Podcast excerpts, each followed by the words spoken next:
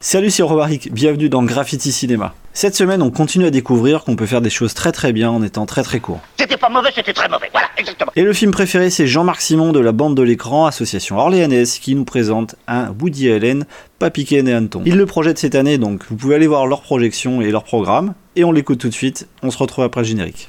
Quoi? Il y a des gens très bien qui disent pas piqué des hannetons. J'en connais même. euh, Enfin, j'en connaissais. Un de mes films préférés, et peut-être euh, euh, mon préféré de Woody Allen, est Stardust Memories, qui sort en 1980 et qui est un film en fait euh, de transition, puisqu'il a achevé sa collaboration avec Diane Keaton, qui retrouvera par la suite dans Meurtre mystérieux à Manhattan, et qui n'a pas encore commencé, pour le meilleur et pour le pire, ce- celle avec Mia Farrow. D'où un brelan de dame tout à fait remarquable, Charlotte Rampling dans un rôle de névrosée, donc un rôle tout à fait inhabituel pour elle. Dans le rôle de la femme plus équilibrée, Marie-Christine Barrault, Isobel en, en anglais. Et euh, une troisième possibilité avec euh, Jessica Harper. Et Stardust Memories est donc l'histoire d'un cinéaste, euh, bah, comme, il se pr- comme Woody Allen se présentait souvent à l'époque, en transition, qui en a marre de, de n'être qu'un amuseur. Il voudrait qu'on le prenne en, un peu plus au sérieux. Et sur ce film-là, Woody Allen joue vraiment sur la narration. On ne sait plus trop ce qui est du cinéma, par moments, ce qui est du cinéma.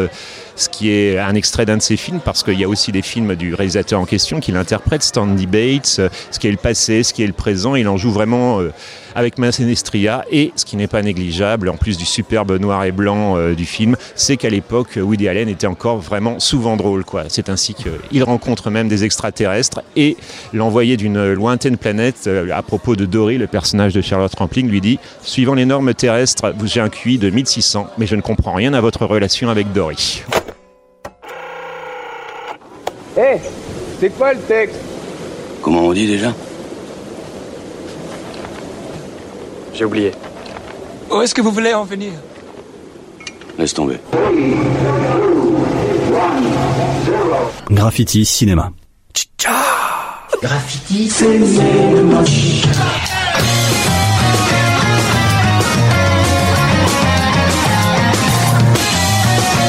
Notre film préféré, Stardust Memories, passe au cinéma Les Carmes à Orléans le dimanche 13 novembre et vous suivez à 17h et vous suivez toute l'actualité de la bande de l'écran sur leur page Facebook éponyme.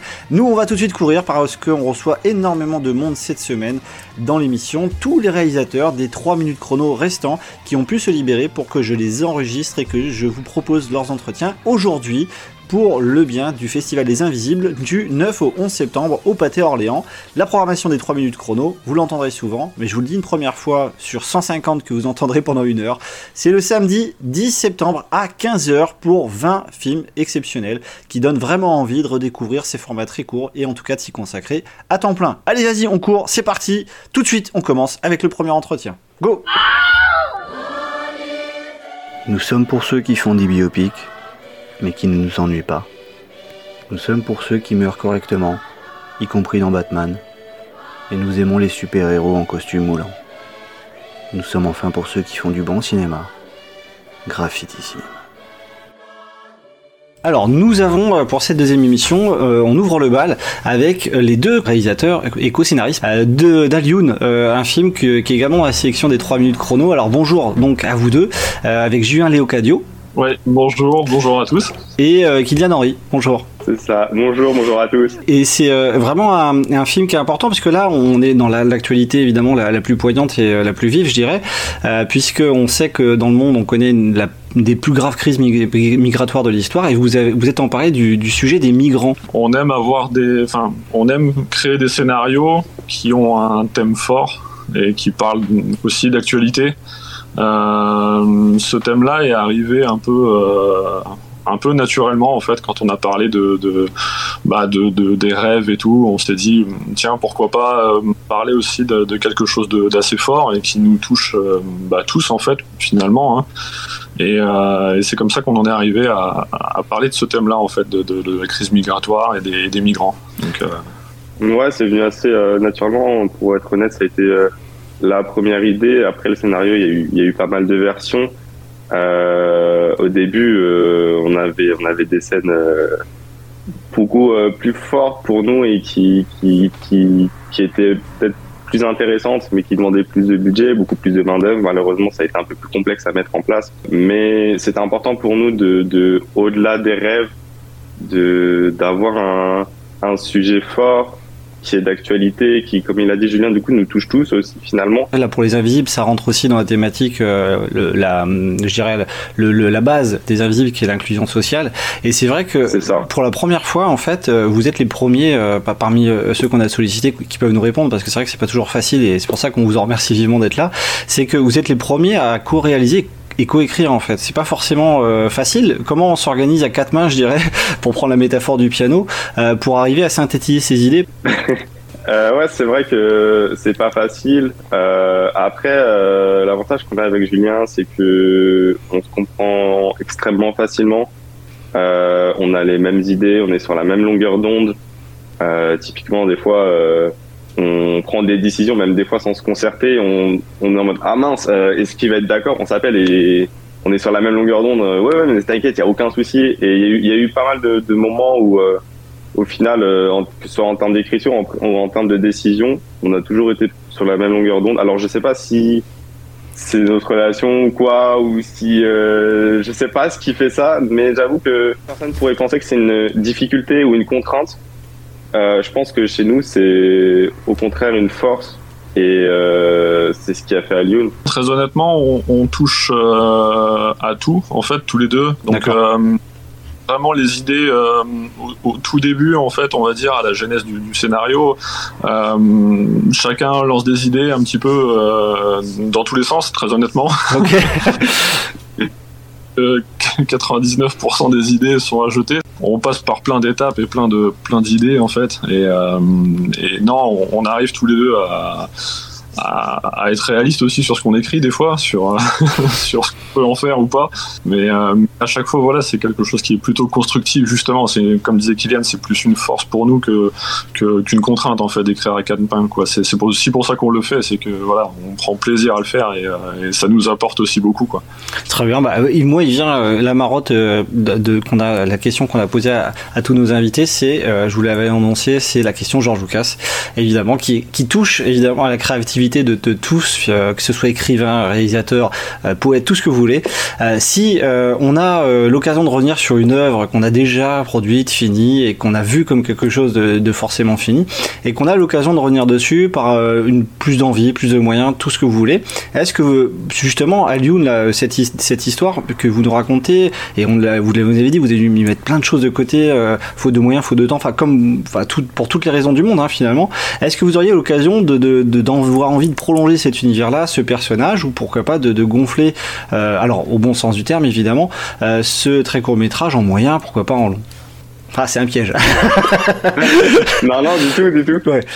Euh, non, très honnêtement, euh, je pense que c'est une volonté, que ce soit de la part de Kylian ou de moi, de oui prolonger euh, cette aventure, prolonger ce film. Sur un 2 minutes 20, c'est compliqué de pouvoir euh, tout mettre, c'est compliqué de, de, faire passer toutes les idées qu'on a envie de faire passer. Euh, donc oui, on a beaucoup beaucoup d'idées pour développer ce film, que ce soit en court ou en long. Euh, voilà, il y, a, il y, a, beaucoup de potentiel. On a une histoire qui nous tient à cœur. On a on a on a plein de choses qui sont écrites d'ailleurs et qu'on a laissé de côté. Donc euh, donc ouais, pourquoi pas, ouais, avec grand plaisir, ça serait top. Alors Kylian, il, est, cas, il est parti aussi apparemment. de, de... ouais ouais ouais carrément parce que euh, j'avoue que quand quand Alien est sorti. Euh, euh, la, la, réaction de pas mal de personnes, c'est euh, on en veut plus. On, on veut, on veut, euh, on veut un film plus long. Et, et, du coup, naturellement, avec Julien, on, on en a parlé, etc.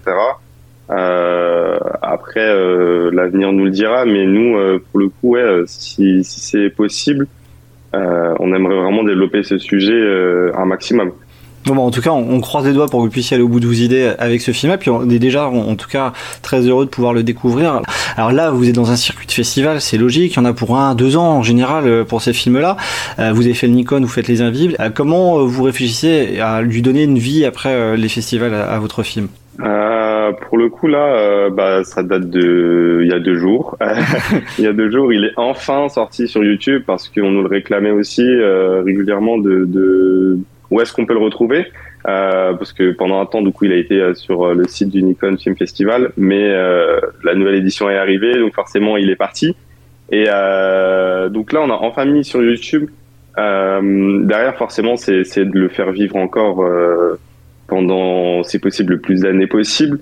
je sais qu'on a, été approché par des, petites sociétés qui émergent, qui font un service de SVOD un peu à la Netflix, etc. Euh, donc on, verra ce que ça peut donner pour Alioun. Euh, en tout cas, nous, on n'est pas fermé à ça. On, en parle avec eux.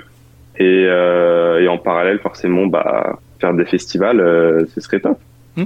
En tout cas, c'est déjà très bien d'être à, à, Orléans. On est très, très heureux évidemment de découvrir ce film-là. Donc en plus, c'est une affiche, une très très belle affiche. Comme la plupart de la, d'ailleurs la projection, de la programmation, pardon. J'étais frappé par la qualité des affiches. On, dirait euh, quasiment des affiches de, de long. C'est assez impressionnant. Euh, Julien, en ouverture pour, sur cette question-là, c'est vrai que on l'a dit. Euh, bon, euh, vous réfléchissez à mettre euh, d'autres paires d'yeux dessus. Est-ce que ça a forcément engrainé, entraîné d'autres projets tout de suite dans la foulée, ce, ce film-là Parce qu'on sait qu'en général, c'est un petit deuil après un film et qu'il y a une petite période un peu de transition. Est-ce que là, tout de suite, vous avez envie d'y retourner, euh, que ce soit pour cet univers-là ou pour d'autres euh, d'autres scripts? Alors en fait, euh, si tu veux, quand on a commencé à écrire Alioun, on était à la base sur un autre projet qu'on a mis du coup un petit peu de côté pour justement faire ce court métrage. donc en fait, on a on a plein de projets encore en tête. Euh, faire vivre Alioun, c'est toujours dans les projets et c'est toujours dans les tuyaux évidemment. Euh, mais à côté, on a euh, d'autres choses qui font que même si Alioun est tourné et même si Alioun vit maintenant, que ce soit sur YouTube ou, dans des festivals, eh ben on a toujours un petit à côté où on se dit bon bah voilà on peut encore rebosser sur autre chose et, du coup on n'a pas cette nostalgie de dire bon bah Alioun c'est fini entre guillemets l'aventure l'aventure se termine voilà on, est content de ce qu'on a fait sur Alioun on est content de, de, ce qu'on a produit pour le Nikon et, on est content d'être sélectionné euh, sur ce festival, donc euh, c'est chouette, mais, euh, voilà, il y a encore plein de choses à côté et, ça c'est encore, encore mieux. Quoi. en tout cas, on, se fait une joie, évidemment, comme pour tous ceux qui suivent Les Invisibles, de découvrir votre film et toute cette programmation vraiment très très dense et de qualité. Et une nouvelle fois, on était très content d'avoir bah, les réals et voilà pour le coup, en plus scénaristes avec nous, donc c'est un vrai coup de bol. Merci beaucoup en tout cas pour ces, pour ces retours parce que c'est important de parler de ces films-là comme des grands, je dirais, parce qu'il n'y a vraiment pas de, rapport de, de, qualité entre court et long métrage et c'est vraiment essentiel de voir que vous avez euh, énormément de choses de super, super intéressantes et poignantes à dire sur votre film. Un grand merci à vous deux pour, pour tout cela. Merci à toi. Merci à toi, Romaric, et merci bah, à tout le monde, toute l'équipe du festival, et ceux qui ont fait vivre Lyon et qui le font vivre encore. Donc euh, voilà, un grand merci à vous tous. Super. Un grand merci à notre équipe aussi. Ah oui, c'est clair, il faut pas oublier. Parce que sans eux, quand même, faut pas les oublier, il n'y aurait pas Lyon.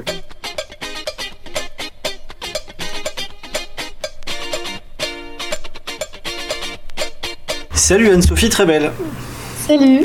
Alors on parle de Gabi avec toi parce que euh, c'est un film important, on l'a dit euh, dans cette sélection et je le relevais euh, avec un autre invité. Il y a beaucoup de, films qui portent des prénoms. On est vraiment à hauteur humaine hein, dans ce festival des, des 3 minutes chrono. Et avec ce film-là, tu voulais nous parler, tu voulais évoquer, tu vas le présenter évidemment, la question du handicap qui est très importante hein, dans, dans, la société actuelle. Oui, tout à fait. En fait, donc mon film raconte l'histoire de Gabi qui est paraplégique depuis un an et euh, qui est à la croisée des chemins. Il doit choisir entre sauver son histoire d'amour ou continuer à rêver. Voilà. c'est une vaste ambition. et c'est vrai que comment concrètement on arrive à, à, gérer la densité assez importante de ces films-là, puisqu'en 2-3 minutes on doit arriver à, découvrir un personnage, un univers et évidemment évoquer un sujet. Euh, j'imagine que ça doit être incroyablement frustrant euh, à l'écriture. Euh, tout à fait, mais en même temps, euh, je trouve que c'est un exercice qui est intéressant parce que ça permet justement d'aller à l'essentiel, de ne pas se perdre euh, voilà, dans trop de, digressions. Voilà, on va vraiment chercher ce qu'il y a de plus intéressant pour, le projet. Donc c'est pas mal aussi. Il y a une passerelle qui est importante d'évoquer, c'est que euh, tu es comédienne, euh, évidemment, et c'est euh, avec une, cette expérience-là que, évidemment, c'est une passerelle qu'on connaît très bien dans le cinéma. Beaucoup de comédiens veulent passer derrière la caméra, et c'est aussi un moyen, je dirais, de compléter ce parcours qu'est est le tien et de l'enrichir en découvrant tout simplement comment on mène des personnages et comment on les crée.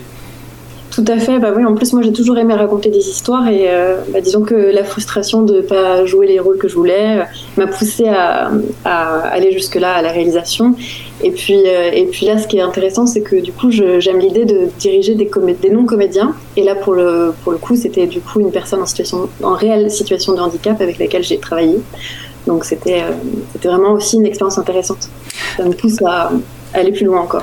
Alors il y a la sensibilité euh, de la comédienne évidemment, mais euh, c'est aussi une mise en scène qui est tout à fait particulière. Euh, donc j'imagine qu'on apprend beaucoup sur soi, on, a, on prend beaucoup sur son métier avec une expérience comme celle-ci. Est-ce qu'on peut en dire quelques mots? Bah, En fait oui, en fait ce qui est, ce qui est génial dans le fait d'avoir joué avant, c'est que du coup j'ai plusieurs outils à ma disposition et c'est vrai que de jouer du coup avec des non-comédiens ou avec des comédiens, je vois que c'est comme un comme une sculpture en fait. Il faut sculpter le réel. Donc euh, utiliser euh, voilà ce qu'on nous donne et puis essayer de, transcender les choses. Donc euh, donc c'est assez intéressant. c'est un travail vraiment passionnant. Alors arrive la, question Georges Lucas, euh, qui est un vrai, un vrai totem pour tous nos invités. Euh, et j'arrive avec mes gros sabots évidemment. Euh, si on a, tu as l'occasion de revenir avec plus de moyens, plus de temps ou si besoin est d'ailleurs sur ce film-là ou sur ce personnage-là, est-ce que l'occasion serait de le développer, de le construire en moyen, en long métrage ou de développer l'histoire de ce personnage dans un autre film? Est-ce que c'est une œuvre close ou est-ce qu'on peut avoir toujours la tentation de revenir, toujours la tentation pardon de revenir dessus? Bah, en fait, je, pense qu'il y a sûrement d'autres aspects que je pourrais développer sur ce personnage, mais euh, comme il a été pensé dans l'idée d'un très court métrage, bah, j'aime l'idée aussi de passer à autre chose. Euh, et puis, bah, ce que je me dis aussi, c'est que argent ou pas, il faut le film s'exprimer. Donc, euh, j'adorerais avoir un budget pour, pour faire les prochains films. Mais en tout cas, voilà, c'est c'est une aventure de faire un film et argent pas, faut, faut, le faire. Tout à fait. on rappelle qu'on découvre dans les sélections des 3 minutes chrono le samedi 10 septembre à 15h au Pâté Orléans. Et euh, bah, il me reste une dernière question c'est que est-ce qu'on réfléchit déjà euh, après le circuit de festival Est-ce que tu as déjà des, pistes sur euh, comment diffuser ce film-là, que ce soit en VOD avec des chaînes de télé ou pourquoi pas sur des plateformes numériques comme YouTube par exemple? Eh bien, écoute, pour le moment, euh, rien du tout, parce que c'est le, ce film a été vraiment fait dans le cadre de, ce concours, donc j'espère qu'il va voyager. Voilà, c'est ce que je souhaite. Bah, c'est tout le mal qu'on lui souhaite en tout cas, et puis avec un tel sujet de société, c'est vrai qu'on imagine qu'il y aura énormément de réactions. Un grand, grand merci d'avoir accepté de répondre à nos questions. Avec grand plaisir. Voilà, et puis on peut même le dire pour la petite anecdote, c'est on a eu un petit souci technique, donc c'était très gentil de pouvoir le refaire. Euh, et, en tout cas, voilà, de découvrir à la fois euh, un film et puis une personne tout à fait sympathique hein, qu'on aura aussi le plaisir de rencontrer ce week-end. Un grand merci, Bob. Merci beaucoup et belle journée.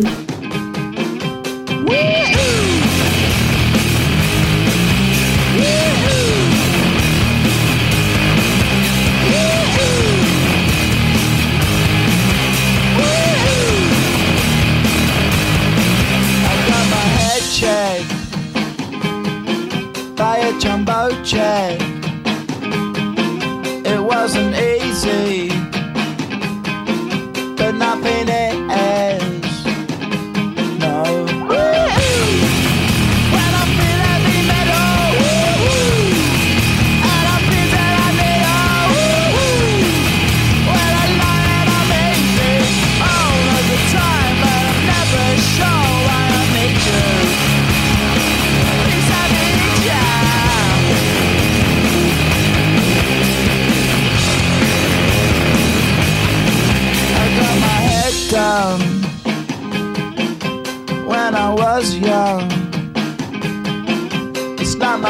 problem.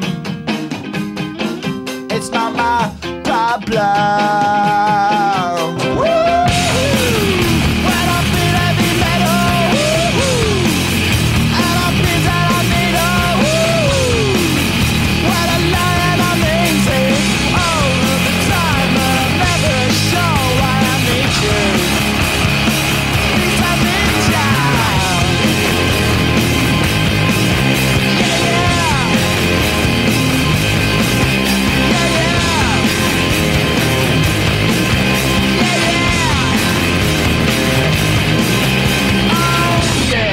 La chance d'être en compagnie d'Areta Iskandar et d'Edouard Lemial. Bonjour à vous deux. Bonjour. Bonjour. Et on est euh, bah, justement en train de parler de votre film. On parle d'Alex euh, cette fois-ci. Euh, comment justement présenter votre film? Ok, bah Alex, Alex, c'est l'histoire de, c'est l'histoire d'un d'un mec qui vient de, Gambie.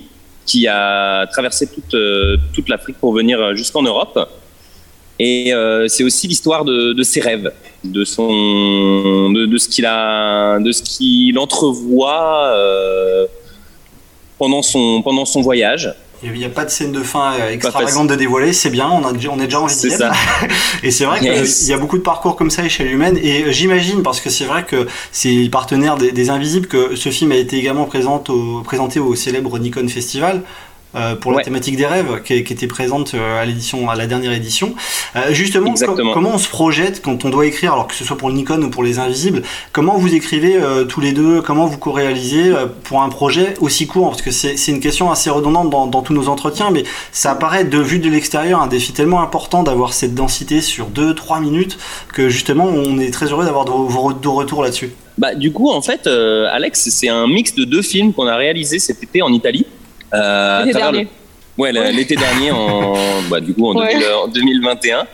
euh, à travers le- un festival qui s'appelle Cinema d'Amare, qui euh, rassemble des, euh, des étudiants ou euh, des semi-professionnels du monde entier qui viennent pour faire des films. Et il se trouve que cette semaine, bah, Areta est arrivé. Pile cette semaine, en fait, on fait des films en une semaine, c'est un peu des kinos toutes les semaines. Et Areta a participé euh, à deux des films que j'ai réalisés, donc un euh, avec euh, Alassane Diallo, l'acteur, et, un que j'avais réalisé moi, où elle était actrice. Elle a fait le montage du premier, actrice dans le deuxième, et en fait, bah, elle a eu l'idée brillante de, vouloir mixer les deux. C'était avec le même acteur. Et ça, c'est plutôt, bah, toi, comment ça t'est venu cette idée-là euh Euh, bah moi je savais qu'en fait le thème du Nikon c'était le rêve. Je sais pas en fait quand j'ai entendu l'histoire d'Alex ça m'a, enfin je sais pas c'était un peu, je vais pas dire une évidence mais je savais que je voulais faire ça et j'ai vu les images d'Edouard qui étaient juste magnifiques et j'ai dit mais Edouard faut qu'on fasse un truc etc.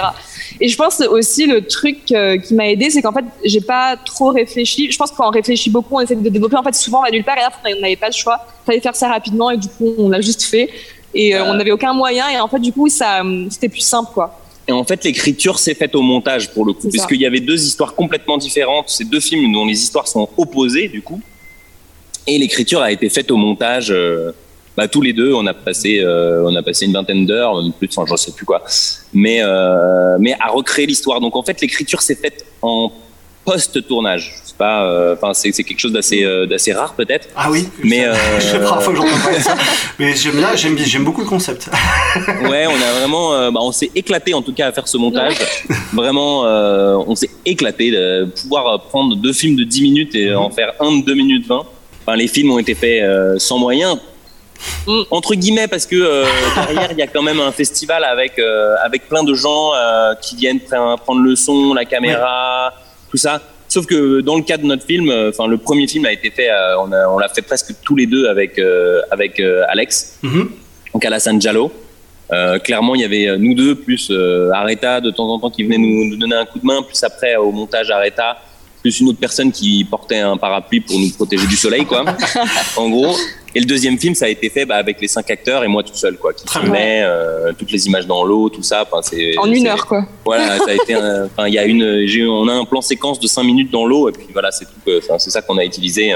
Euh. Bah c'est très bien en tout cas, En gros, et sans, sans dit long euh, sur l'inventivité. Alors moi justement, si, si j'arrive avec le budget touillette à café euh, du dernier Marvel, c'est-à-dire euh, 15 millions de dollars, et euh, ils, ils boivent beaucoup, de café, et que je vous propose justement, euh, c'est la question George Lucas, évidemment, je la pose par des moyens détournés, mais si euh, vous aviez l'occasion de revenir sur cet univers-là, sur ce personnage-là, ou de développer ce, ce court-métrage, est-ce que, pour, comme pour tous les cinéastes à qui on l'a demandé, vous, vous- pour vous c'est une aventure fermée et vous, vous êtes parti sur d'autres projets, ou justement euh, vous auriez l'habitude de remixer avec d'autres histoires et éventuellement d'a- d'aller, pourquoi pas, euh, je dirais, en, en poulet, en tout cas, développer ce, ce sujet que vous présentez aux 3 minutes chrono. Bah, c'est marrant que, que tu te poses la question parce que dit- euh, on bah, dit souvent après, ça. euh, après, euh, après Alex, du coup, vu qu'on a gagné le prix des écoles au Nikon Festival, on est parti à on est parti à Cannes avec bah, Alassane et Areta, tous les trois. Et, euh, et à ce moment-là, on a commencé à développer euh, justement euh, une autre histoire, mais par rapport à, enfin, qui, qui est la même, mais qui est en fait une autre, qui serait enfin, la, le tra- la traversée en bateau de Alassane Diallo, euh, l'histoire vraie de sa traversée en bateau de Libye jusqu'en Sicile. Et, euh, et ce projet, on l'a développé, euh, on l'a écrit, on l'a présenté à des, à des producteurs. Il y a des gens qui sont intéressés. Euh, donc en fait, oui, on a on a en tête de faire euh, de faire quelque chose euh, de plus grand. Ça serait pas un, un, un long, mais euh, dans un premier temps, euh, dans un premier temps, un moyen métrage Oui, c'est vrai ou un a court métrage. Mhm. Oui, il y a Parce qu'en fait, a- euh, qui en fait, euh, ouais, c'est ça. Non, non, pardon, pardon. Non, non, mais je t'en prie. Euh, en fait, euh, Alassane Diallo, il a vraiment, euh, enfin, tu vois, c'est son histoire. Et quand il raconte les choses, euh, c'est, enfin, c'est, tellement, c'est tellement fou, euh, c'est tellement incroyable en fait. On est à des, des, des millions d'années-lumière là quand on est euh, Mm. dans notre euh, dans notre euh, confort, euh, que ce soit parisien ou, enfin, moi, j'habite en banlieue, Areta aussi, euh, aussi en, en en banlieue, tout ça. Et on est à des millions de- de- de- d'années de, savoir euh, ce qui vraiment se passe, en fait. On sait à peu près, mais quand il y a quelqu'un qui l'a vécu, qui te le raconte, c'est tellement intense. Et, euh, et c'est vrai que du coup, bah, on avait, euh, on avait très envie, et on a toujours très envie de, de, de faire cette suite, qui serait pas vraiment une suite parce qu'on enlèverait le côté rêve.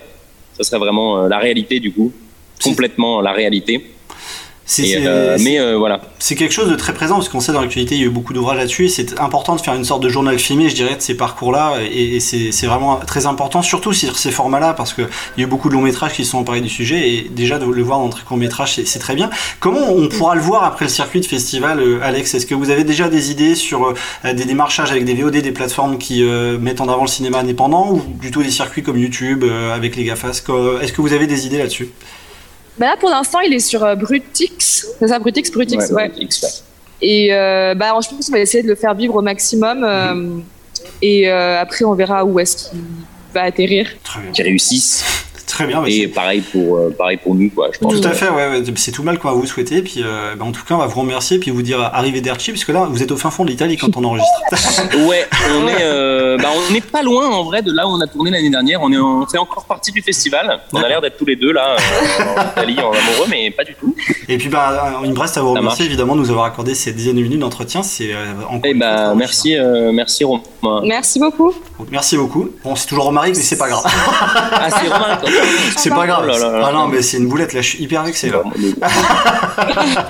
Mais je le voyais sur le truc Romaric en plus, mais. Oui, c'est euh, c'est pas, le nom du logiciel. Ouais, ouais, c'est ça, vraiment désolé. non, non, bah, c'est cool en tout cas, merci beaucoup. Et puis, à, bah, à bientôt de toute façon. Je suis certain que vous êtes ravis de me voir, j'en suis tellement sûr Nous sommes avec Théo Combi, le maître, et on va parler donc d'un film qui porte un très joli nom, qui s'appelle Dream. Bonsoir. On va résumer Dream en quelques phrases si c'est possible, et sans trop en dévoiler pour laisser la surprise à tous ceux qui le découvriront le samedi 10 septembre à 15h au Pâté Orléans. Alors, euh, Dream, c'est un film qui est euh, pensé et écrit euh, à la base par euh, Louis Bernard, qui est, qui est à la base quand même de, de tout le projet. Euh, c'est son idée, euh, c'est son envie euh, de, de, de faire le film et de réunir ces personnes-là qui a fait que.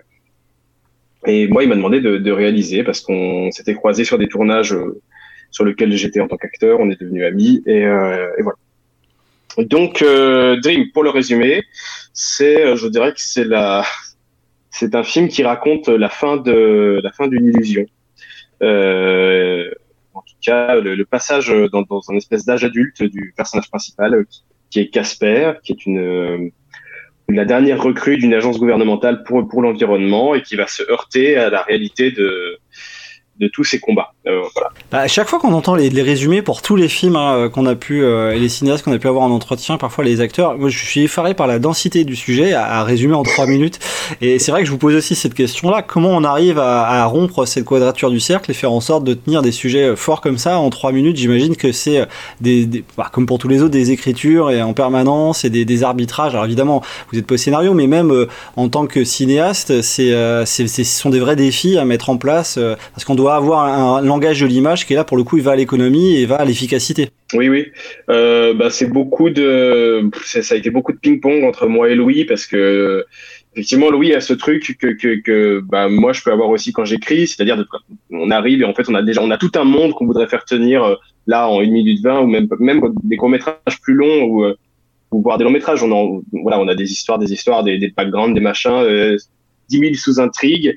Et euh, effectivement, euh, moi été assez euh, je l'ai beaucoup embêté lui en lui disant non non mais là il faut vraiment c'est déjà hyper complexe il y a beaucoup de personnages pour, un film de cette de cette durée-là. Et, euh, comment est-ce qu'on fait un fil rouge On crée un seul fil rouge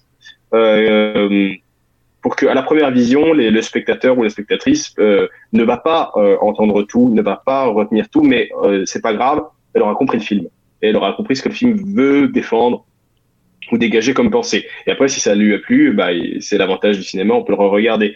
Mais euh, voilà, donc je l'ai, je l'ai beaucoup embêté par rapport à ça, pour que aussi euh, il y, a il y a- au niveau du langage visuel, on puisse comprendre les choses euh, sans suivre tous les dialogues, etc. Donc euh, c'est un travail qui s'est fait, qui s'est fait un peu dans l'urgence comme d'habitude dans, dans ces moments-là, mais euh, on s'en- est sorti. Et puis il y avait une, une dernière chose, il y avait peut-être aussi ce qui était important pour moi, c'était d'ajouter, euh, comme c'est des personnages qui qui sont tous très concentrés, très euh, ils ont tous un but très précis, et ils sont tous à fond les ballons, ils sont tous très compétents dans le truc. Il fallait qu'il y ait un Benet euh, qui est joué par Gabriel Rouvière, euh, qui vienne donner un tout petit peu d'es- de, des petites bouffées d'air comme ça dans le Et euh, c'est vrai qu'on on imagine en tout cas quand on doit faire des compromis qu'on met des choses de côté. euh, alors c'est de la bonne frustration, hein, au bon sens du terme, dans le sens positif. Et c'est tout le sens de ma question, Georges Lucas. C'est que ces idées qu'on a dû mettre de côté parce qu'on doit rentrer dans un format. Évidemment, c'est ça aussi qui est, qui est passionnant et euh, motivant intellectuellement. Est-ce que avec euh, plus de temps ou l'occasion de le développer sur du moyen ou du long métrage ou de revenir sur un personnage, euh, si cette occasion était donnée,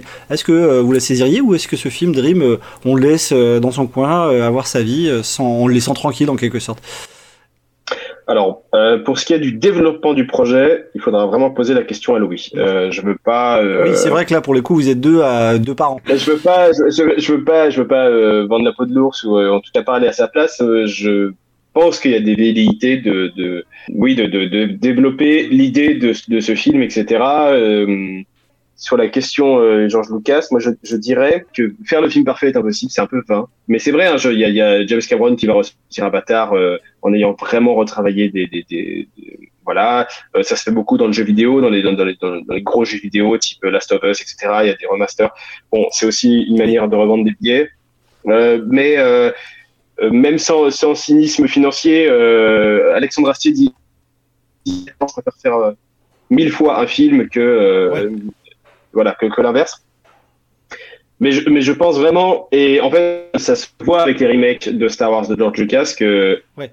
les, les, les trucs, qu'il- la version qu'il avait fait, les, euh, je crois pour les 20 ans, où il y avait, ça commençait à arriver avec la CGI, etc. Euh, bah, c'est beaucoup moins charmant, c'est beaucoup moins beau. Alors, quelle plateforme, quel moyen de diffusion on choisit après le circuit de festival euh, pour, pour vos films? Est-ce que vous avez déjà des pistes? Il y a des chaînes YouTube, évidemment, mais comment ça se passe? Le but, quand même, c'est que, c'est que le film est, est encore sa petite vie en festival. Un petit temps et qu'il prenne de la valeur comme ça. C'est, c'est, puis c'est tellement mieux, en vrai, de, de, que les, les films soient vus en festival. C'est beaucoup mieux euh, pour, pour tout le monde. Bon festival, profitez bien. Je, je regrette profondément de pas pouvoir y être, mais je, je, je suis en résidence à Grenoble et je suis coincé. Merci beaucoup, en tout cas. Euh, merci à vous, à bientôt. Le monde entier vous exprime toute sa reconnaissance. Ça fait toujours plaisir. Jules Cellini, bonsoir. Bonsoir. Et un grand merci de nous accorder cet entretien. On parle de Petite Princesse euh, en ta compagnie, donc il y a un des films, encore une fois, de cette sélection des 3 MC, euh, très intéressante comme tous les ans, évidemment, il y a beaucoup de variétés. Et euh, là, la Petite Princesse, euh, bah, comment on peut la présenter, ce, ce, ce court-métrage? Alors, euh, Petite Princesse, c'est euh, c'est un film qui parle de la dysphorie de genre, euh, qui est un, sujet qu'on a pu voir dans, un documentaire, notamment Petite Fille, qui est un documentaire magnifique sur Arte. Et c'est un hommage un peu à ce documentaire. J'avais envie d'utiliser la fiction pour, parler de ce, de, ce problème. La dysphorie de genre, je voudrais juste être clair là-dessus, la dysphorie de genre, c'est pas un problème. Le problème, c'est le regard des gens autour, parce que c'est quelque chose d'assez méconnu. Et, euh, et du coup, j'avais envie d'en parler. Et c'était l'occasion aussi de pouvoir faire euh, un film avec ma, ma fille, puisque ça faisait un, un bout de temps qu'on avait envie de faire quelque chose ensemble. Elle était contente de pouvoir travailler avec moi. Et, et voilà, donc on a eu ce plaisir aussi de le faire. C'était deux choses intenses. Est-ce que euh, c'est un peu l'histoire de le fait la poule, ma question, mais est-ce que c'est euh, le sujet qui amène à faire le court métrage ou est-ce que c'est les festivals souvent qui, maintenant sont très, euh, je dirais, dynamiques sur les très courts métrages, donc le Nikon pour deux minutes, là les Invisibles on a trois minutes. Est-ce que c'est les festivals qui déclenchent l'idée de se dire bah tiens j'ai un défi, je vais raconter cette histoire, ou est-ce que le projet existait en dehors du format? Alors le, le, le principe de faire un, un très court, euh, court un très court métrage, euh, j'avoue que c'est pas quelque chose que qui me vient tout seul. Euh, le, le, le, principe d'un voilà, d'un- d'un d'un festi de festival comme le Festival Nikon, c'est assez moteur pour, pour lancer une envie, une idée, euh, qui, qui et après ensuite qui donne envie évidemment de, de créer cette histoire. En, en gros, euh, en gros, voilà, ce, ce projet, oui, en effet, c'est un, un festival qui m'a lancé. Euh, c'est plus des histoires, euh, comment dire, un peu plus développées que, que j'ai envie de faire, toujours dans le court métrage. Mais, euh, mais voilà, le format du très court métrage, c'est pas, c'est pas non plus un format qui est très demandé dans les festivals. Euh, et donc du coup, euh, forcément, c'est pas quelque chose qui va, je trouve, moi, permettre d'aller euh, d'aller loin dans la reconnaissance de, de, de, de son travail. Donc euh, voilà, c'est. Mais en tout cas, c'est grâce au festival qui lance ce genre de, de thème de, de très court métrage. Euh, forcément, c'est moteur, ça donne envie, euh, et, et du coup, c'est plus facile de se lancer, quoi. Voilà. Arrive la fameuse question Georges Lucas que je prépare, je coach tout, psychologiquement toutes les équipes, tous les invités sur cette mythique question. Alors en tout cas c'est tout le- l'espoir que, que j'ai. Euh, évidemment, euh, on, on l'a dit, les très courts métrages c'est- de la bonne frustration, parfois, euh, enfin souvent de la bonne parce qu'on on se dit bah, tiens j'ai fait court et c'est un sacré défi, mais est-ce qu'on a envie éventuellement avec le temps, plus de moyens, de revenir sur ce sujet-là, de le développer, de développer un personnage? Comment comment ça fonctionne dans, dans l'esprit d'un créateur? Alors, euh, c'est sûr que l'histoire qui, que, que bon, moi j'ai racontée avec Petite Princesse, c'est une histoire qui, on va dire, se, se maintient dans ce format-là. Mais euh, forcément, le personnage, je trouve, euh, on a envie toujours de développer ces personnages parce qu'on on, on, on aime nos personnages profondément. Donc euh, forcément, on a envie de leur, euh, de leur proposer autre chose à vivre, ou alors, euh, mais, mais toujours autour du même sujet, du, de, de de- du même problème qui, qui les a, qui les a euh, motivés euh, dans la version très courte. Forcément, on a envie de raconter une histoire, pas forcément la même, parce que je pense que chaque histoire a, a son format. Mais, euh, mais en tout cas, le personnage, en effet, c'est une bonne question. Le personnage, on a envie de le développer. Tous nos personnages, on a envie de les développer. Mais à un moment ou à un autre, il faut toujours leur dire au revoir. C'est normal. Oui, oui, il faut un peu leur laisser vivre leur vie. Le- Leur laisser vivre leur vie, ouais. Non, elle était bien la phrase en fait la première fois. Et euh, C'est ju- ça. justement, en parlant de l'avenir de, de la vie de ce très court métrage, il y a un circuit de festival, on le sait pour ces films-là, qui est, euh, qui est euh, la base, quoi. Euh, évidemment, le, le- le- les débuts, le, le- peut-être le cœur de leur vie, mais après, il faut trouver d'autres spectateurs et puis donner envie à des personnes de, de les découvrir. Et là, il y a des circuits euh, pour ces très courts métrages et ces courts métrages en- au sens large. Ça peut être des, des chaînes de télé, ça peut être euh, des services de VOD ou pourquoi pas jusqu'à YouTube. Comment ça fonctionne? Est-ce que tu as déjà des idées pour l'avenir sur ce point-là? Bah écoute, euh, clairement, enfin moi de ce que j'ai pu voir avant pour euh, d'autres courts métrages que j'ai pu faire avant, la, vraie vie d'un court métrage, si elle est autoproduite, hein, je dis bien un court métrage autoproduit, souvent elle est c'est dans les festivals. C'est ça, peut arriver qu'un court métrage autoproduit aille en télévision. J'en ai eu un. Euh, mais euh, mais souvent c'est des c'est comment dire c'est des parcours qui sont assez euh, restreints. On va on va pas ça, ça va jamais aller très loin en tout cas ou alors peut-être qu'il y en a eu mais je je les connais pas. Par contre c'est vrai que des courts métrages qui sont produits dans des bonnes situations avec euh, avec euh, du temps pour développer l'histoire forcément euh, il y a eu euh, il y, a, y a des moyens pour le tourner aussi euh, c'est quelque chose qui, euh, se sent quand on voit un court métrage. Et, euh, et là oui en effet les chaînes de télévision les, VOD aussi les plateformes de VOD en effet peuvent être intéressées pour présenter ces courts métrages. Pour le très court métrage moi j'ai l'impression vraiment que c'est les festivals c'est grâce au festival que les courts métrages peuvent vivre grâce aux, aux 3 minutes chrono mais aussi au très court international film festival et, et, plein d'autres en fait voilà. Donc merci à ces festivals parce que c'est grâce à eux qu'on qu'on peut permettre qu'on peut qu'on peut avancer quoi Super, bah, donc du coup on rappelle hein, que c'est pour les 3 minutes chrono le samedi 10 septembre à 15h pour découvrir la sélection des 3 minutes chrono. Donc euh, là au moment où vous entendez l'émission, bah, c'est dans quelques jours, voire le lendemain. Euh, et puis évidemment on rappelle que les Invisibles c'est sur 3 jours, hein, du 9, 10, 11 hein, euh, septembre avec des avant-premières et des films. Et là on parle de donc de Petite Princesse de Jules Céline. Un grand merci pour ces quelques minutes, c'est, euh, et ça donne encore une fois une raison de plus d'aller découvrir cette sélection. merci beaucoup Romaric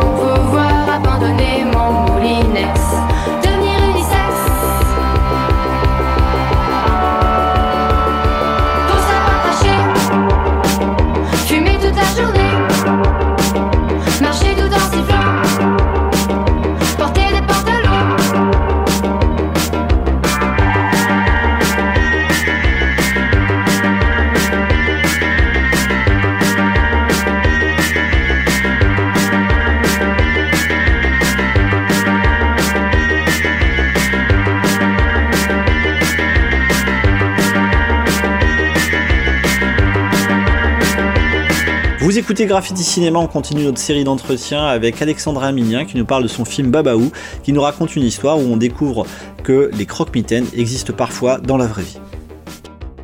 Quand on, on- le découvre ce film-là, on voit vraiment que en termes, euh, je dirais, de découpage, il y a, il y a vraiment une, euh, une précision. Enfin, moi, ce qui m'a marqué, c'est ça, c'est l'ampleur, l'ambition, euh, le découpage, et le. On voit qu'il y a un travail énorme sur le storyboard.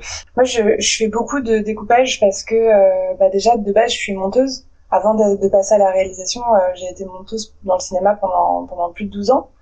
Et, et donc, je sais l'importance que ça a que les, les plans se raccordent bien entre eux. Euh, donc, euh, ouais, c'est souvent, moi, quand j'imagine un film, déjà, j'imagine déjà le montage final dans ma tête euh, euh, à l'avance, quoi. Donc, c'est c'est un peu plus facile pour imaginer le, le, le découpage. Euh, et euh, pour le, les repérages et tout, ça a été euh, à la fois simple et compliqué parce qu'en fait, moi, je suis sur Paris et le film, je l'ai tourné euh, à côté de Montpellier parce que j'ai beaucoup Ah oui. d'amis là-bas et, euh, et que j'avais envie de le tourner avec mes, mes amis techniciens qui sont sur Montpellier. Et, euh, et donc, en fait, euh, les repérages, ils se sont faits un peu à distance. C'est euh, D'accord. Léa Chabot qui est ma qui était mon assistante réelle et aussi ma script qui euh, qui a du coup été crapahutée dans les forêts du, du coin pour me faire des petites photos des petites vidéos pour choisir le bon endroit Bah, je retiens en tout cas euh, aussi c'est sous l'important de tout cela, c'est que je suis plus la seule personne en France à utiliser le verbe crapahuter. Je suis plutôt content. ça, ça, ça, ça fait plutôt plaisir. On est on est au moins deux. Et puis alors bla- blague à part, c'est vrai que c'est important pour parce que le sujet est fort et on n'en dévoile pas plus. Et, euh, et, et en tout cas, on a envie, on, on pourrait avoir envie, comme pour tous les films, euh, de, des trois les très courts métrages et les courts métrages, euh, de cette de cette bonne frustration pourrait nous pousser à en voir plus. Alors vient un peu euh, cette question Georges Lucas qui est euh, notre sparadrap euh, du capitaine Haddock euh, dans, dans ces deux émissions, avec plus de moyens, plus de temps, peut-être. euh, Est-ce que on peut imaginer euh, que tu reviennes sur ce scénario, ces personnages-là? Est-ce que c'est une histoire finie ou est-ce qu'on peut avoir la tentation d'y revenir, en tout cas, euh, de, de pourquoi pas prolonger euh, ces- cette histoire-là? Alors, c'est une très bonne question. Là, dans, dans, dans ce contexte-là, alors, c'est pas une histoire finie, dans le sens où, justement, l'histoire, enfin, se finit, c'est trois minutes, hein, donc euh, c'est clairement pas bouclé. Euh, mais par contre, euh, moi, ça m'intéresse pas spécialement de revenir dessus, parce que justement, moi, j'aime bien les histoires qui se finissent pas. Et, et alors, bon, je, je vais pas faire de parallèle avec George Lucas. Je, je, On peut, hein. Lui, il en fait. La question. Euh, mais que moi, je suis pas hyper fan des, des univers étendus. Oui. Donc, du coup, euh, justement, moi, j'aime bien euh, quand quand on a un film, euh, une histoire, et que voilà, après, on on revient pas forcément dessus parce que j'ai l'impression que plus on développe, plus ça perd de sa- de sa substance. Et, euh, et surtout, bon là, pour le coup, euh, je je je verrais pas trop l'intérêt de, de développer plus cette histoire parce que je pense qu'on comprend bien euh, tous les enjeux euh, en trois minutes et qu'il n'y a pas besoin de développer plus. Et moi, j'ai j'ai commencé ma, en, en réalisation, j'ai commencé avec des films de trois minutes justement. Et euh, je pense que c'était un peu plus facile pour moi parce que justement, comme j'ai été monteuse, je sais faire court. Oui. Euh, et maintenant, moi, pour moi, le challenge, c'est plutôt d'arriver à faire plus long, donc d'arriver à développer des personnages. Donc là, j'ai fait des films un peu plus longs. J'ai fait un film de, de 15 minutes euh, là euh, récemment, et je suis en train d'écrire une série. Mais c'est un travail tellement euh, énorme que je pense que c'est un truc qu'il faut penser en amont. Et, euh, et je trouve ça difficile de prendre des personnages qu'on a écrits pour un film de 3 minutes et après de les, de les redévelopper euh, sur du plus long. Je trouve ça. Oui. Je trouve que c'est dans l'autre sens qu'il faut faire. Ouais. En tout cas, sur YouTube, on trouve énormément euh, tes films et c'est vraiment euh, très intéressant. Moi, j'en ai vu quelques-uns. euh, je conseille vivement les auditeurs à les, à les retrouver sur Internet parce que on, on découvre vraiment. euh, alors, un univers, c'est un peu un mot valise, mais en tout cas, on découvre vraiment de bons films, tout simplement, et pas besoin de se casser la tête avec des formules en poulet. Euh, pour euh, Babaou et pour les autres, est-ce que YouTube c'est une forme d'alpha et d'oméga pour pour diffuser ces courts métrages là, ou est-ce que il peut y avoir des plans avec des chaînes, des plateformes VOD pour arriver à, à, à les faire, à les montrer à d'autres personnes? Euh, alors bah moi déjà je, je suis une euh, je vais utiliser un terme hyper ringard Alors, je suis une enfant de YouTube. Oui. euh, c'est à dire que je je enfin pas tant parce que je suis quand même euh, pas si jeune. Donc en vrai euh, j'ai plutôt grandi avec la télé mais Hmm. depuis que YouTube est là je suis quand même bien dedans. Et même en tant que monteuse j'ai beaucoup travaillé pour euh, pour des youtubeurs. Donc pour moi c'est un peu euh, c'est un peu une plateforme où on peut tout faire et tout diffuser. Et je trouve ça très bien surtout quand on commence pour faire voir ses films moi qui ai aucun euh, aucun piston euh, aucun qui ai commencé sans rien je trouve que c'est un super moyen euh, pour faire voir son travail. Euh, après c'est pas une euh, c'est pas une fin en soi surtout pour la fiction parce que vraiment la fiction sur YouTube ça marche pas à temps. Euh, c'est une bonne plateforme pour euh, moi quand je veux dire aux gens d'aller voir mes films comme ça je leur dis juste allez sur YouTube et ils peuvent voir mes films. Mais les gens d'eux-mêmes ne vont pas euh, ne tapent pas sur YouTube euh, fiction court métrage euh, non qu'est-ce que je peux aller voir de nouveau cette semaine. Euh, donc euh, donc ça marche pas. Enfin financièrement c'est pas un bon un bon truc en tout cas pour moi. Pour les gens qui sont déjà connus comme des Cypriens et compagnie euh, oui mais pas pas pour les inconnus. Euh, mais par contre euh, rien n'empêche. Enfin moi tous mes films ils font ils font des festivals à côté. C'est ça surtout je pense qu'ils Oui. font les font connaître en plus, la plupart des festivals maintenant euh, n'ont plus cette clause qui dit que euh, les films ne doivent pas être diffusés sur YouTube, tout ça. Donc euh, ça c'est très bien Oui. parce que vraiment, je, je, pour moi, le public des festivals et le public de YouTube, c'est deux, deux publics différents qui ne se croisent jamais. Donc euh, pour moi, l'un n'empêche pas l'autre. bien Et sûr. après, euh, moi, j'ai pas encore eu la chance de d'avoir des, des préachats de chaînes ou, ou de choses comme ça. J'espère que ça viendra. Oui, on croise les doigts. Ouais, peut-être pour des projets euh, plus longs, parce que j'imagine que pour des films aussi courts que 3 minutes, c'est pas forcément hyper intéressant pour, euh, pour les chaînes. Mais par contre, euh, il y a de plus en plus de plateformes qui diffusent des courts-métrages, et ça, c'est bien. Euh, bah, bah oui, il est sur, euh, sur Brutix, qui est la plateforme de Brut. On a entendu parler, c'est vrai que cette plateforme-là elle est très importante aussi, ouais. Ouais, c'est assez chouette. Ils proposent des trucs vraiment bien. Et euh, il y a aussi un autre court métrage à moi qui s'appelle Visceral qui est aussi sur euh, sur Brutix.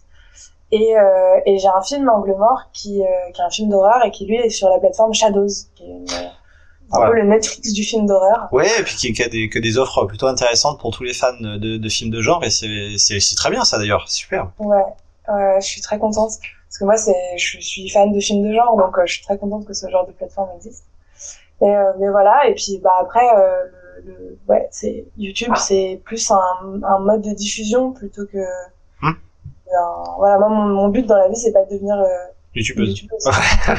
c'est vrai. Faut pas mettre ça sur sur une fiche de poste au collège. C'est en général pas très bien vu par la conseillère d'orientation. Et ben c'est vrai qu'on a compris l'idée, c'est que c'est une plateforme, et c'est pas un, un alpha oméga pour euh, pour travailler. C'est vraiment pour se faire connaître au début, puis après il y a, d'autres moyens pour pour vivre de, de son art. Et c'est tout le mal euh, qu'on bah, qu'on souhaite évidemment à tous ces films là.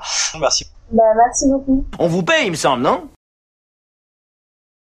Nous sommes réunis dans le hall du pâté Saran pour la dernière partie de cette émission en compagnie de deux invités qui sont avec moi qui vont nous parler des deux derniers films pour lesquels nous avons eu euh, les entretiens euh, concernant les 3 minutes chrono. Avec moi autour de la table, Dounia Rahim, bonsoir. Bonsoir. Pour Galère dont on va parler et puis un habitué de l'émission, vous allez reconnaître sa voix, l'homme aux cheveux de feu, Milan qui est avec nous. Bonsoir. J'ai plus les cheveux de feu. plus les cheveux.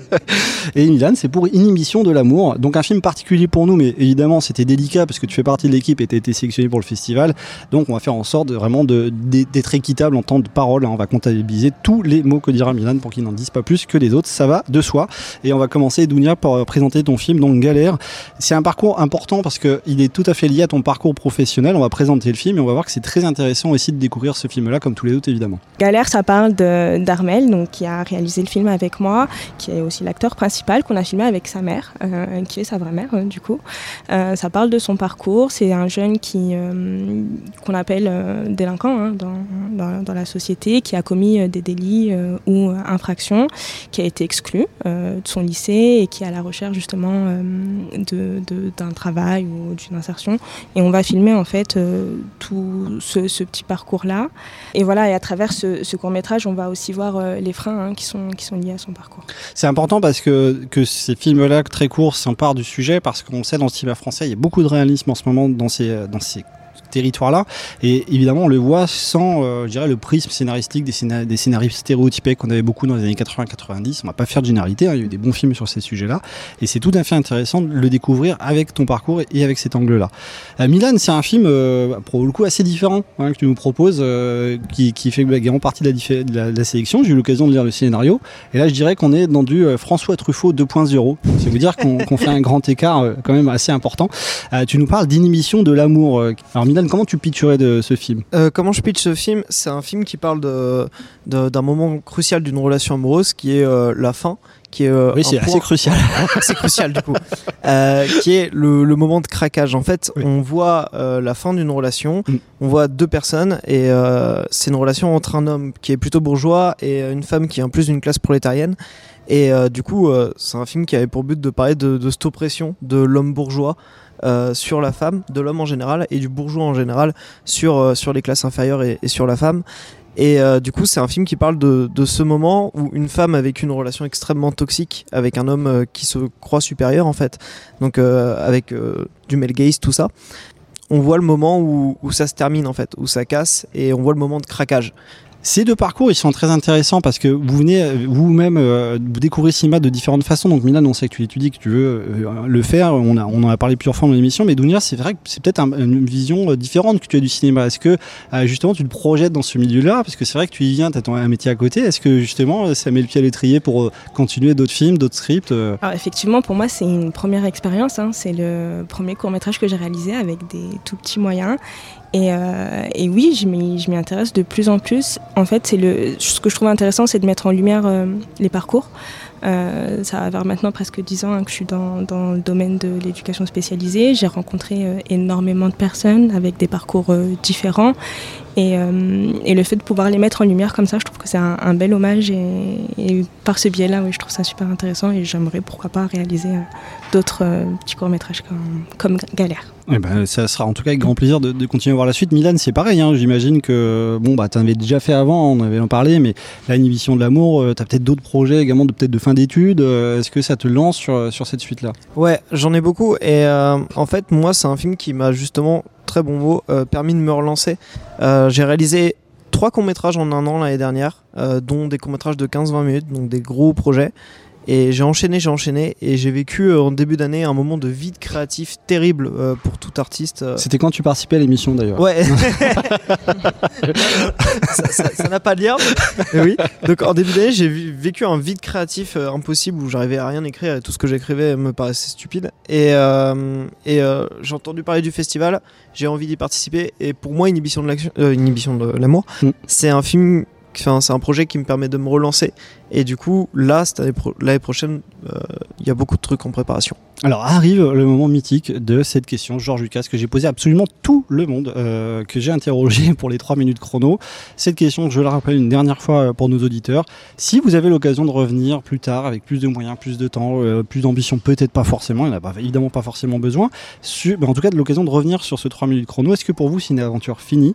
Ou est-ce que vous imagineriez que à l'image de ce qu'a fait par exemple Truffaut, hein, parce que c'est pas seulement Georges Lucas, vous prolongeriez l'histoire de vos personnages dans plusieurs films, plusieurs fictions. Est-ce que c'est possible, Dounia, pour commencer? J'ai- J'aimerais tellement. Mm. Euh, déjà, je recommencerai avec euh, une vraie caméra, un micro et, euh, et oui, enfin, je, trouve, je, je trouverais ça super.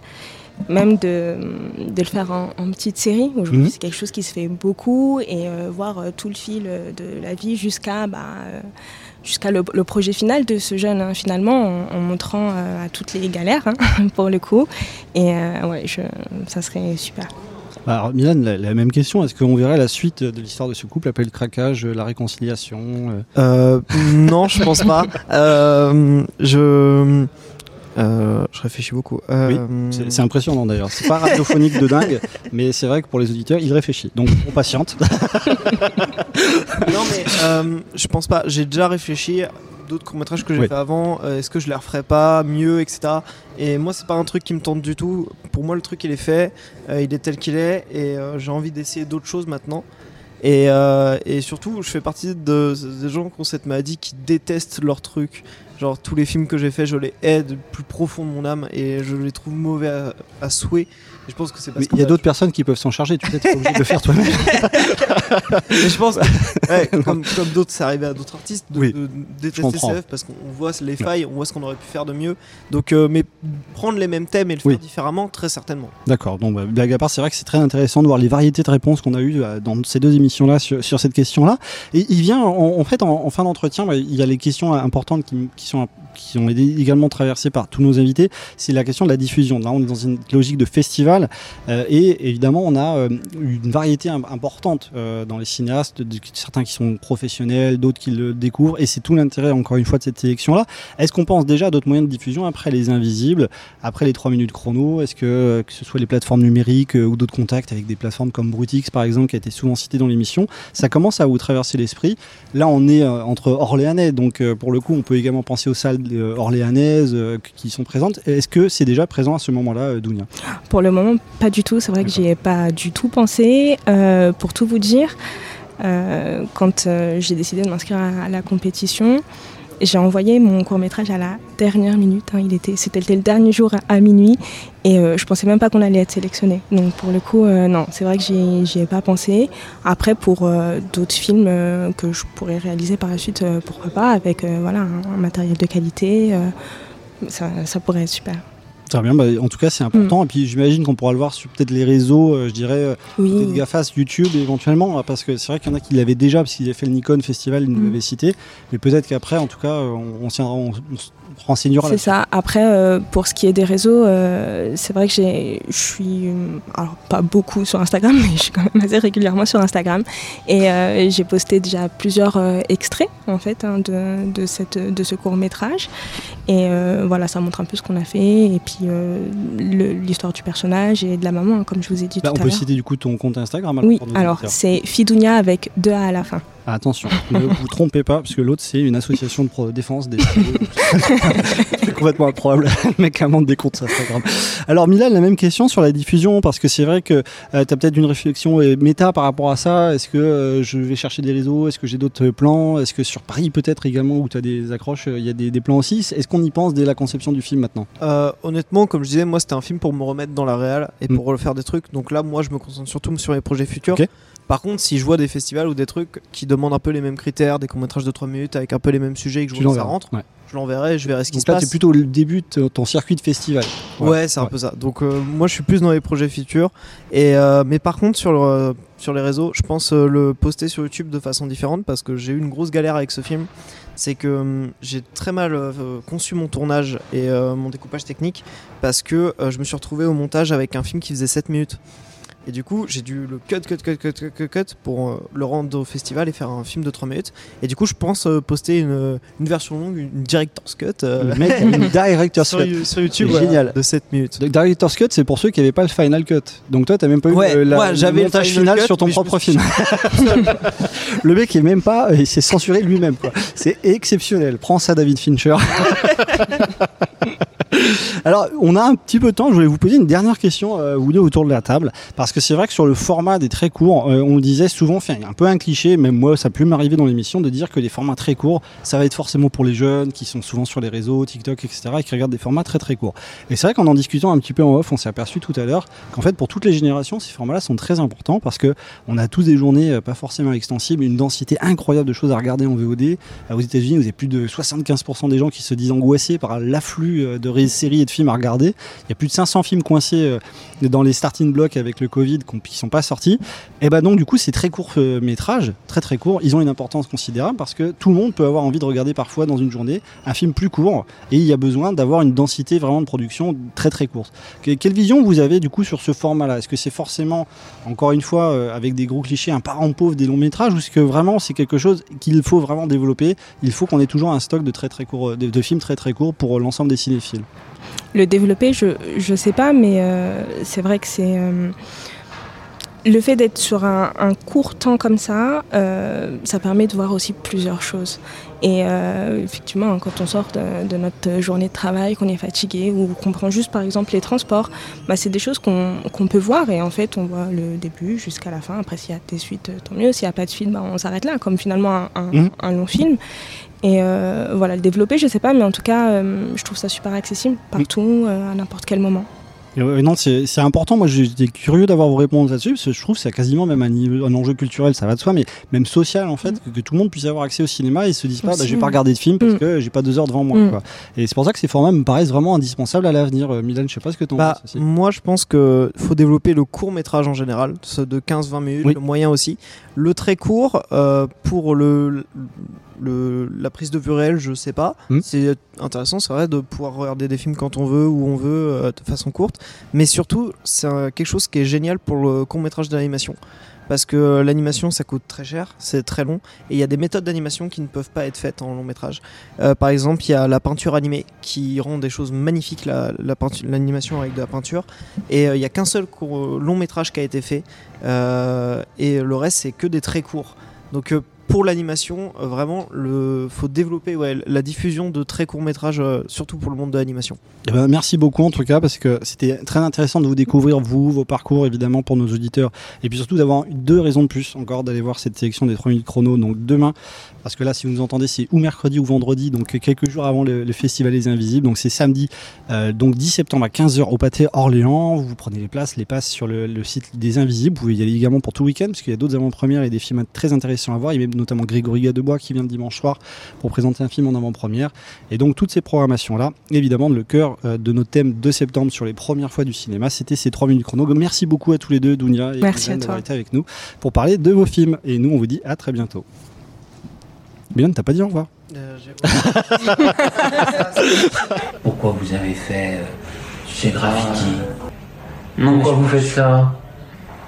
Hein Tiens, il nous reste un petit peu de temps et il y a eu un entretien qui a été enregistré euh, juste après le montage final de l'émission euh, qui est passé en version FM. Et pour cette version longue et exclusive au podcast, eh bien, je vous propose un tout dernier entretien avec Art et Florian Le Tavernier pour le film Fantasme qui était également dans la sélection des 3 minutes chrono au Festival des Invisibles, qui a déjà eu un prix du public et qui est également très intéressant. Alors, il va finir ce film-là son circuit de festival et puis après, j'espère que vous pourrez le retrouver sur toutes les plateformes pour le découvrir et parce qu'il fait quelque chose de très important, il euh, met en avant la question des sans-abri qui n'est pas forcément euh, ultra développée dans, le- cinéma de fiction et documentaire en France. Voilà, on les écoute tout de suite. C'est vraiment un entretien très intéressant que j'ai bouclé à la toute fin, en tout cas, de cette boucle avec les cinéastes des 3 minutes chrono pour cette quatrième édition du Festival des Invisibles 2022.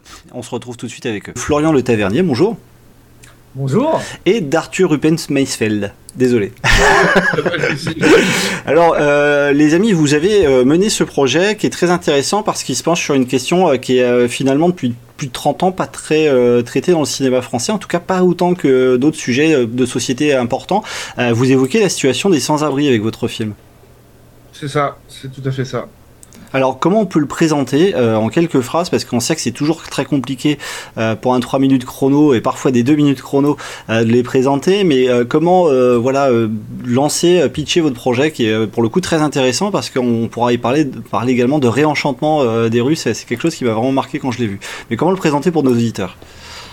Alors, c'est un court métrage qui met en scène euh, Régis, qui est donc un, véritable sans-abri, euh, avec lequel on a travaillé, qui joue son propre rôle, euh, qui s'autorise et se permet de fantasmer, de se sortir de sa condition euh, à travers un, homme en blanc euh, très mystérieux euh, que vous pouvez découvrir euh, bien évidemment dans, dans le court métrage. C'est vrai que pour le coup, quand, on découvre le film avec les notes de musique, euh, il y, a- vraiment cette idée que euh, on a un sujet qui est assez fort, mais que vous le prenez avec euh, l'idée vraiment de, raconter une forme de conte, je dirais en quelque sorte. Et c'est vrai que la bande son et le morceau, il fait énormément. Comment vous avez conçu ce- cette idée-là? Peut-être pour vous démarquer ou pour compléter ce que d'autres cinéastes faisaient sur le sujet. Comment vous avez décidé de le faire de cette façon-là? Alors, déjà, on avait plusieurs contraintes. Mhm. On n'a pas, euh, on n'a pas eu l'idée euh, comme ça. On l'a fait dans le cadre d'un festival qui s'appelle le Nikon Film Festival. Et il y a plusieurs contraintes. dont la contrainte du temps qui a été 2 minutes 20. Donc, il fallait faire euh, quelque chose de court et efficace en même temps. Et, euh, et au début, Arthur voulait se lancer dans cette aventure. Moi, c'est vrai que les contraintes, euh, c'est très compliqué pour moi d'écrire avec des contraintes, mais en même temps, c'est un très bel exercice. Et du jour au lendemain, je me suis dit, tiens, pour, euh, comme le thème, c'est parce que la deuxième contrainte, c'était le rêve, et, euh, et j'ai toujours rêvé de, de, de travailler avec des personnes en situation de précarité, de me lancer dans un projet humanitaire, Arthur aussi. Et, euh, et en même temps, j'avais envie de, de me lancer aussi dans le cinéma. Et, euh, et on a combiné ces deux choses, en fait. Et je me suis dit, tiens, si on mettrait, si on mettrait pas en scène un- une personne en situation de précarité en train de fantasmer, en train de rêver. Et après, Arthur m'a dit, ouais, pourquoi pas, et si on prendrait pas un vrai SDF, une vraie, une vraie personne en situation de précarité. Et après, euh, petit à petit, euh, de fil en aiguille, on, on, a, on a rencontré le, sans-abri, on lui a expliqué le projet, etc. Et puis voilà, ça a fait, ça a fait fantasme. Ce qui marche bien, euh, je trouve, et qui est bon, bah, évidemment très poignant dans, un film de, de cette durée-là, c'est euh, cette voix en fait. Vous avez vraiment beaucoup travaillé, je trouve, sur la voix du narrateur, parce qu'il y, a- une utilisation de la voix dans votre film qui est, qui est évidemment assez important, puisque je pense qu'il repose en bonne partie là-dessus. Et euh, cette voix-là, elle est, alors atypique, c'est peut-être peut-être pas le bon mot, mais en tout cas, elle, est vraiment, on, on- se laisse porter, quoi. On sent vraiment que c'est une, diction, c'est une façon de parler qui est vraiment euh, très très puissante, poignante en tout cas. Euh, Est-ce qu'il y a un travail particulier euh, sur, sur cet, cet aspect-là de votre film? En termes de direction d'acteur, de, de, de mise en scène également Et ouais, je dirais il y a un vrai travail, bien sûr, il y a un vrai travail de mise en scène. Euh, le choix du casting a été aussi euh, primordial parce que on pouvait pas prendre n'importe qui. On pouvait pas prendre, par exemple, un. On on voulait garder quand même cette voix qui a. Cette authenticité. Cette authenticité, cette sincérité, cette pauvreté qu'on peut ressentir dans la voix. Ça, c'était hyper important aussi pour nous. Mais on pouvait pas non plus perdre du temps sur la, la direction d'acteur. Sur, euh, sur, ben, sur cette voie-là, même si ça a pris beaucoup de temps.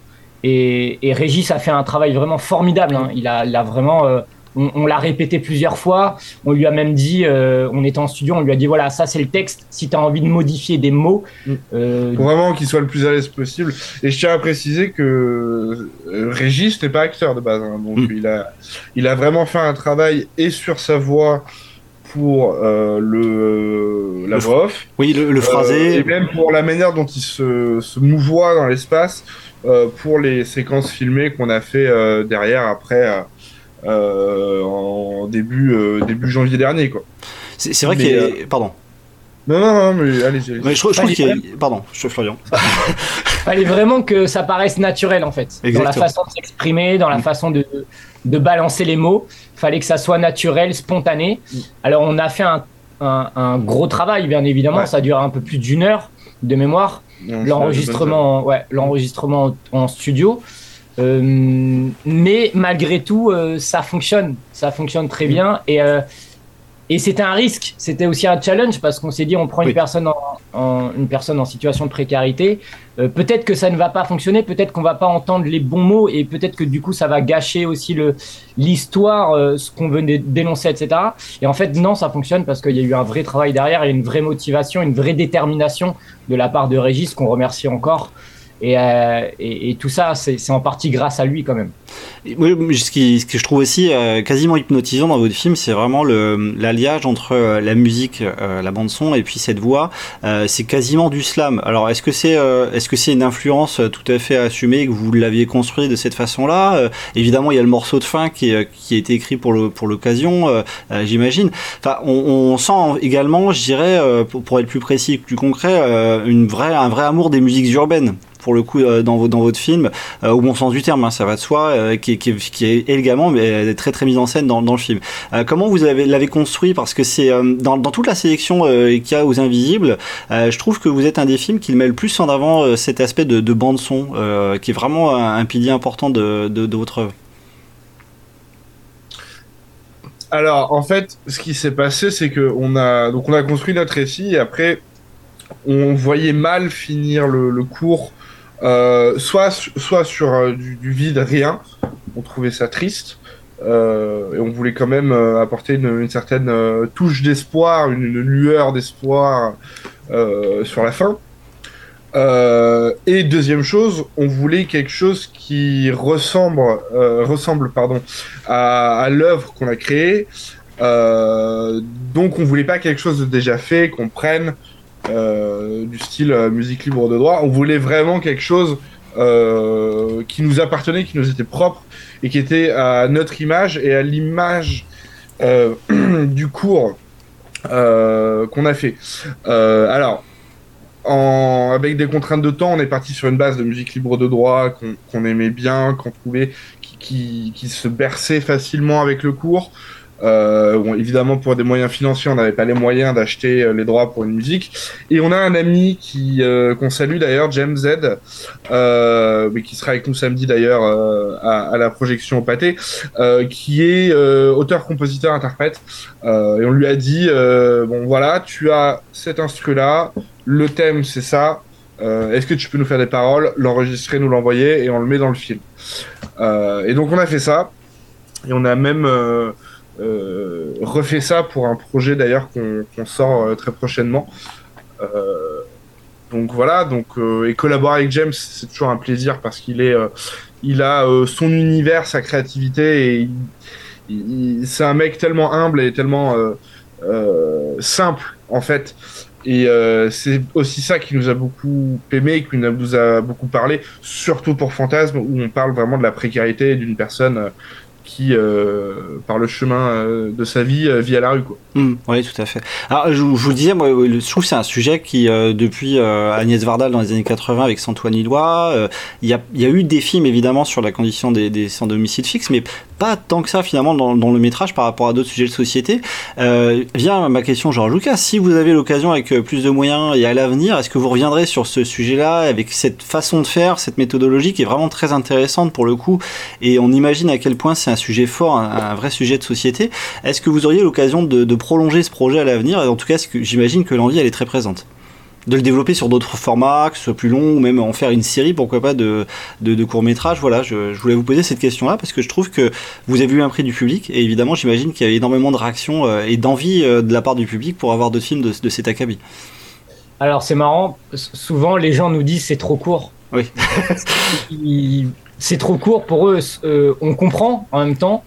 Euh, C'est frustrant. c'est c'est 2020, frustrant. frustrant. Alors évidemment, si on nous propose euh, de se lancer dans une série ou dans un long, on serait pas contre, carrément. Carrément, ça sera avec grand grand plaisir, avec beaucoup plus. il faudrait beaucoup plus de, de moyens forcément parce que là on ne peut pas.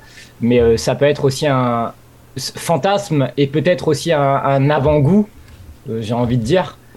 Mais euh, mais oui, là c'est vrai que c'est- c'est très court. Si on peut partir sur un long derrière, euh, ça sera avec grand plaisir. C'est tout l'intérêt de ce cours-là, voilà, c'est d'évoquer le sujet, euh, de le toucher euh, du bout des doigts, D'amener le débat. Voilà, et d'amener. En fait. Pour nous, c'est le plus important. L'idée, c'était vraiment voilà, d'amener le débat et euh, avec quelque chose de court et efficace, de dire, euh, de rendre les personnes invisibles visibles et de dire voilà, euh, voilà ce qui se passe, voilà ce qui se passe dans notre monde en deux minutes.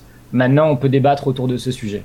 Oui, c'est- tout vraiment euh, la démarche que je trouve très très très puissante dans votre film, c'est que vraiment il y a un personnage qui vient directement briser le quatrième mur euh, en regardant les gens dans les yeux à la fin, en disant bah faut peut-être un petit peu vous bouger également, et, et c'est vrai que c'est- c'est très important, puis c'est toute la densité de, de ce film-là en deux minutes d'arriver, euh, bah, comme tous les autres films de la programmation, à, à être à, être complet quoi, je dirais dans, dans tous les domaines pour euh, pour arriver à s'emparer de ce sujet-là.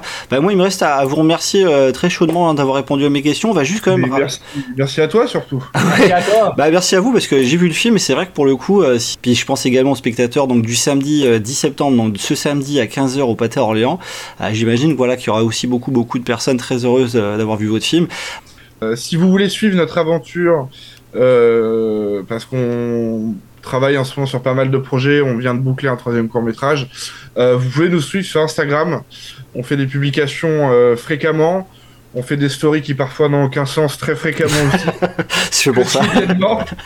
Euh, Florian, c'est flo, F-L-O, le tavernier. Et moi, c'est je suis ARM sur Insta. Donc voilà, si vous voulez nous suivre, l'avancée des projets, tout ça, vous êtes la bienvenue sur, euh, sur nos Instagram. Bah, un grand merci à vous deux. Puis bah, nous, on se revoit ce, ce week-end au festival. Et puis, euh, évidemment. Merci à toi. Donc, euh, on sait que tu vas voter pour Fantasme. C'est cool. Merci beaucoup. Ah, j'ai- j'ai 20 j'ai 21 films en liste. euh, faut pas que je fasse une préférence.